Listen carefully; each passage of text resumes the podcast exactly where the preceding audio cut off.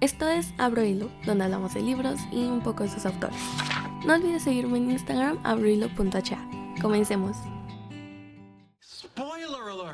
Imagina que un día despiertas en una caja sin recordar nada, incluyendo tu nombre. De pronto ves el sol y entras a un campo rodeado de muros. Esto le ocurrió a Thomas, nuestro protagonista en Maze Runner, un libro de thriller psicológico y de acción. En esta primera entrega de la trilogía de libros, nos presentan a Thomas, quien tras despertar sin ningún recuerdo, entra al área, donde conoce a Albi, el líder del lugar. Este le explica que cada mes llega un nuevo larcho, como ellos lo llaman, junto con souvenirs como comida, ropa y unas pocas medicinas. Entre las explicaciones que Thomas pide, él quiere saber qué hay después de los muros y por qué solo unos cuantos pueden salir de los muros. Pero entonces algo ocurre. La caja vuelve a subir, pero aún no pasaba ni siquiera una semana.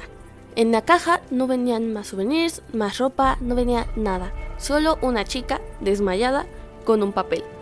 En el papel decía es la última.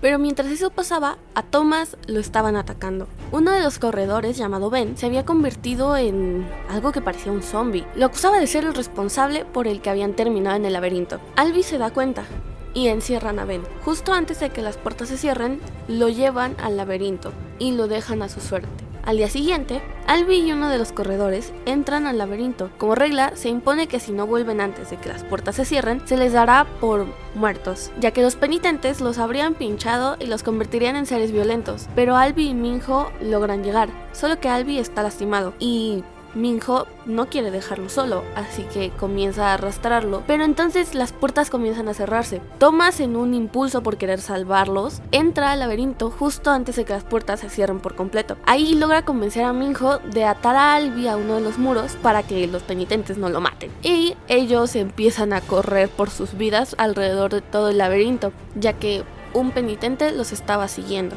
Thomas logra subir a un muro. Thomas en ese instante se da cuenta de que los muros por dentro cambian. Entonces se le ocurre una idea. Buscar un muro que está a punto de cambiar y atraer al penitente hacia él. Así cuando terminara de cambiar el muro, el penitente quedaría aplastado.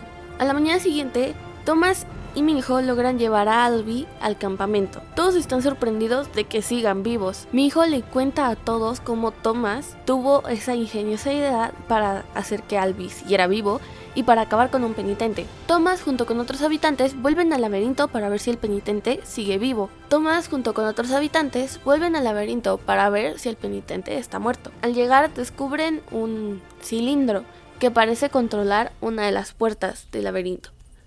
Vuelven al campamento y Albi le asegura a Thomas que se unirá a los corredores, los que se dedican a buscar la salida del laberinto. En su primer día, Minho y Thomas van a buscar qué es lo que controla ese cilindro. Descubren que es una puerta a la que llaman fosa de los penitentes. Al volver, le dicen que la chica despertó, pero ahí no terminaban las sorpresas, ya que Thomas se da cuenta que puede hablar con ella telepáticamente. Al despertar, le asegura que su nombre es Teresa, y los dos se dan cuenta que están conectados de una manera muy diferente. Al convertirse en corredor, a Thomas se le es permitido entrar a un lugar en donde todos los días regresaban los corredores a dibujar las partes del mapa. Ahí Thomas descubre que los mapas de corredores tienen un código que los podía ayudar a liberarse. Hablan con los demás habitantes para poder hacer una gruta de los penitentes y poner este código para poder liberarse. La mayoría aceptaron, por lo que se preparan y van en busca de la fosa de los penitentes. Pero al llegar se dan cuenta que todos los penitentes ya los estaban esperando. Los habitantes intentan darle paso a Thomas y a Teresa junto con Chuck para que puedan ingresar la clave con la que podrían salir por fin del laberinto. Teresa logra ingresar el código, se abre una puerta en el final del túnel que los lleva a un salón blanco que estaba dividido en dos. Del otro lado hay unos científicos que intentan atacar a los habitantes, pero en ese instante llegan unos rescatistas y atacan a todos los científicos. El líder de este grupo se lleva a todos los habitantes que habían sobrevivido. En ese instante, después de tanto tiempo, los habitantes sienten un poco de alivio, pero ¿era esto el final? Si quieres saber qué pasa en el segundo libro, Prueba de Fuego, no puedes perderte los próximos episodios. Y si te gustó el libro, no puedes perderte vivirlo página a página. Este libro lo puedes encontrar en Amazon, librerías Péndulo y librerías Candy, entre otras. Yo soy Ariel y esto fue Abro Hilo. Esto fue Abro Hilo, donde hablamos de libros y un poco de sus autores.